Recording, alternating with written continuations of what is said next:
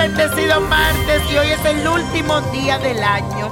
Y es muy importante que junto agradezcamos a Dios, al universo, por todo lo que vivimos durante estos últimos 12 meses. Recuerda que ser agradecido te mantiene siempre las puertas abiertas. Y yo de todo corazón te deseo que tengas un año lleno de mucha alegría, de felicidad, de triunfo. Que puedan recibir el 2020 al lado de las personas que más quieren y este nuevo periodo los sorprenda de cosas bellas, valiosas y maravillosas. Lo quiero mucho y feliz año nuevo.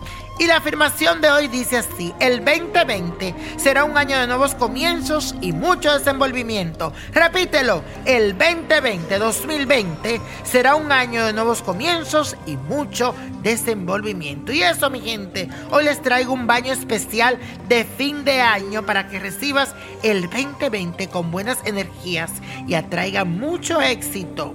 Quiero que busques hojas de limoncillo, de laurel, rosas blancas, eucalipto, almendras rayadas, canela en polvo, azmizcle en polvo y un poco de alumbre también en polvo o en pastilla.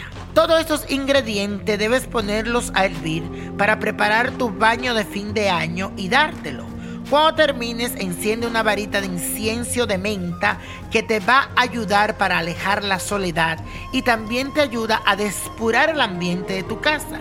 Se, se encuentra como cargado de energía negativa. Así que recuerda prender incienso de menta. También prende una vela verde que te ayuda en los negocios, en el dinero. Y este baño te lo das porque te lo das para traer todo lo bueno en el 2020 y mucha suerte. Y la copa de la suerte nos trae el 13, 22, 41, apriétalo, 60, 75, 80 y con Dios todo y sin el nada y let it go, let it go, let it go.